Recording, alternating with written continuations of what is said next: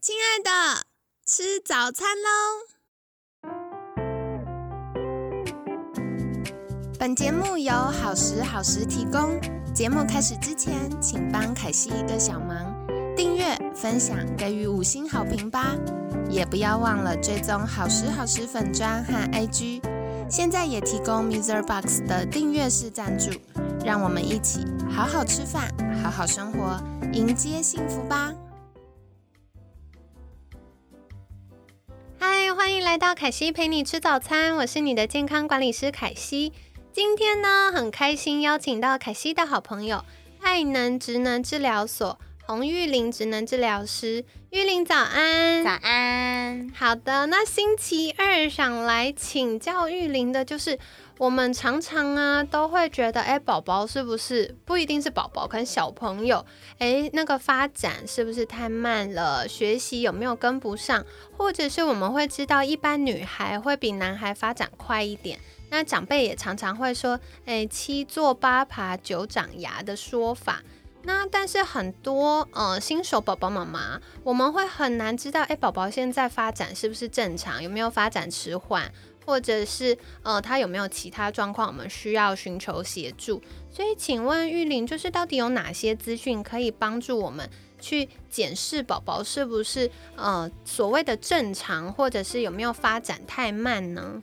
嗯，现在其实每个县市政府他们都卫生局应该都会有发展属于自己的呃发展检核表。那对，所以其实只要家长上网搜寻的话都有。那嗯，大部分上面的资讯其实就是大同小异啦，所以不会差太多。那家长可以参考。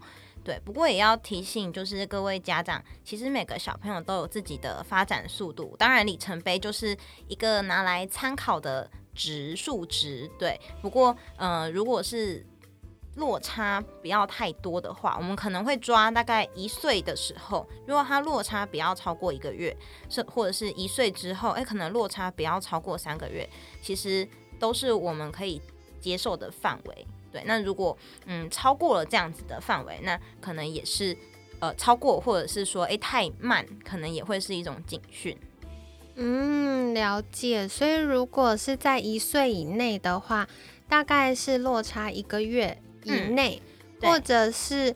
呃，如果超过一岁的话，就是落差三个月，对，就大概这样子分类。嗯，然后大家也不用太担心，因为我觉得现在不管是学校，或者是政府单位，或甚至很多是医疗机构，都有很多的呃这个资源。嗯，所以如果大家不太放心的话，就带去给专家们确认一下就可以了。嗯嗯，那接下来呢，想要再请教的就是，哎，很多人会觉得说。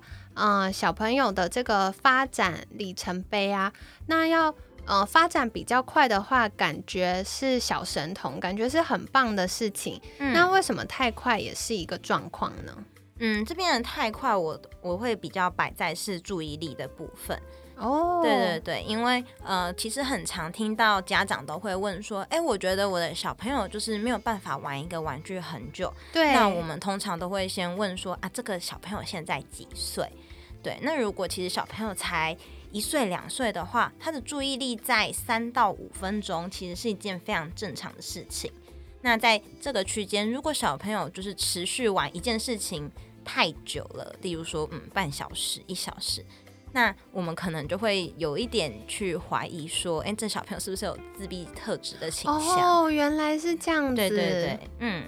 所以其实也要看说，哎，如果孩子他的注意力太久，那可能是他对外在的刺激比较不敏锐，有可能，嗯，应该是说对他来说，就是他只想要专注在自己想专注的事情上。对，就是他对于某个兴趣、某个东西。某个兴趣有特别的固着，对对对对，他才会想要一直在上面。那其他的可能是也是重要的讯息啦，但是对他来讲，他并没有感兴趣，他就完全忽略掉，那也不是一件好事。嗯，凯西最近倒是看到一个文章，他是这样子写，就是呃。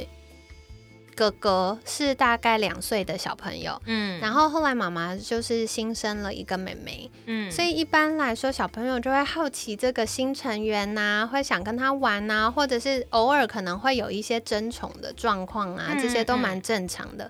可是宝宝妈妈就发现，哎，哥哥对于妹妹都没有什么反应，他不会想跟妹妹互动。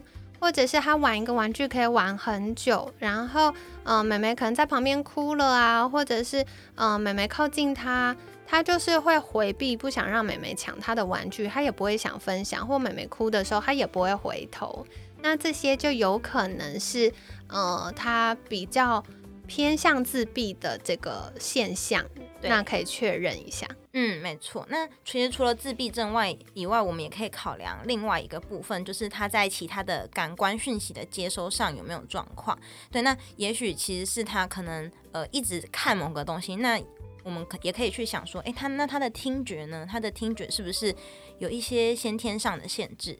对，或者是当我们发现说，诶，他好像看一个东西看不久，那会不会其实是他视力有一些先天上的受限？例如说，天生就是大近视或者是大散光，他根本看不。清楚，对他根本就没有办法 看清楚，没有办法玩，对，所以也许也可以往感官的方向去看。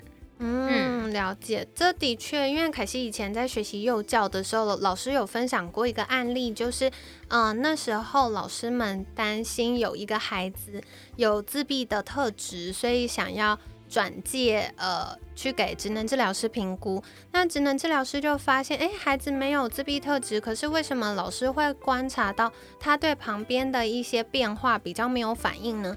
是因为孩子的听力没有那么的好。嗯所以后来爸爸妈妈协助孩子装了那个，助听器，，对，装了助听器嗯之后，他的反应就变得很灵活。嗯，对，所以这个都是大家可以留意。然后特别是，其实我们大脑里面十二对主要神经里面有一半有六对都是跟视力有关。嗯，对，所以像刚刚玉玲提到，不管是视觉、听觉，那甚至有一些孩子可能会有呃触觉比较不敏锐或过度敏感的状况。没错，对，所以这都是职能治疗师可以来协助我们的。嗯嗯，像凯西以前学习幼教的时候，我其实，在节目里面也分享过几次，就是我有学呃以色列那边的幼教，嗯我印象好深，就是他们的托儿所还没有到幼儿园，就是宝宝的阶段。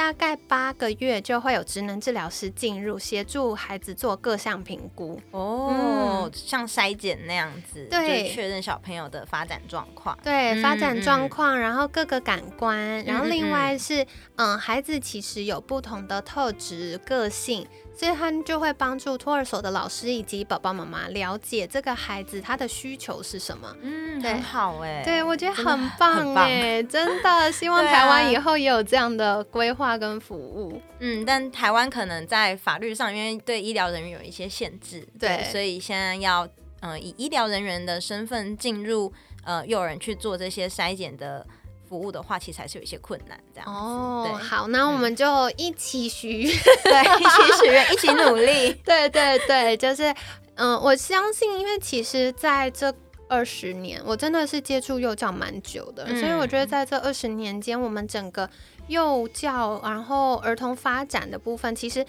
进步了非常多。嗯，真的走了好大一段路，那我们就相信，因为，未来其实也有更多这样的资源。那当然，如果宝宝妈妈很介意的话，也不一定要依赖学校，其实也可以自己带去给职能治疗师做评估，那这样子也是很好的。嗯那凯西帮大家做一下重点整理哟。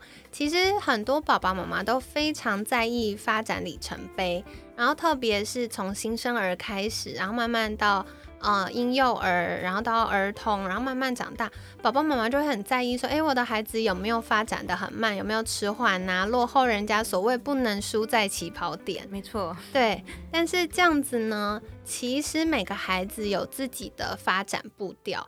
如果他没有呃落差太多的话，是不用太担心。那怎么样叫做落差太多呢？如果是一岁以内的小朋友呢，落差在一个月内都是可接受的。如果一岁以上呢，大约落差在三个月内都是可接受的。所以，嗯、孩子们有自己的成长的节奏。如果我们可以去观察孩子的需求，或许就可以比较放轻松一点。嗯，那如果真的很不确定的话，也可以带给职能治疗师做专业的评估哦。嗯，这样子可能会更安心一些。那另外就是，嗯，很多宝宝妈妈会觉得，哎，我孩子可以玩一个玩具玩很久，他的专注力很好，感觉是很棒的事情。但是如果小小孩专注力过长，其实也不一定是一件好事，因为一两岁的孩子啊，他的呃注意力本来维持的时间就会很短。其实我们可以看到学校的课程安排就是非常符合这个逻辑，没错。对，比如说托儿所，他们就会有很多动态的，嗯，然后会一直换。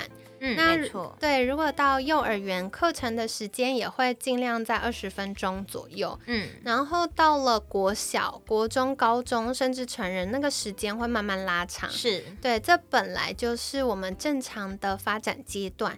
那如果发现孩子可能玩一个东西玩很久，那甚至你要改变他的玩法，或者是移动他，小朋友会容易不开心的话，有可能是有自闭症的警讯。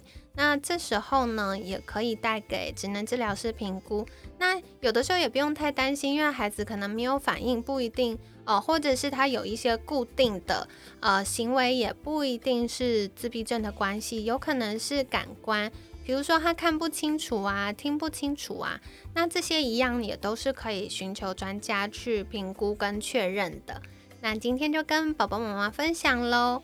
那在节目尾声呢，想邀请玉玲，就是跟大家介绍，如果大家想获得更多专业的讯息，可以到哪里找到你呢？嗯，可以上网搜寻，就是爱能职能治疗所，然后我们有官网跟脸书的粉砖都可以私讯。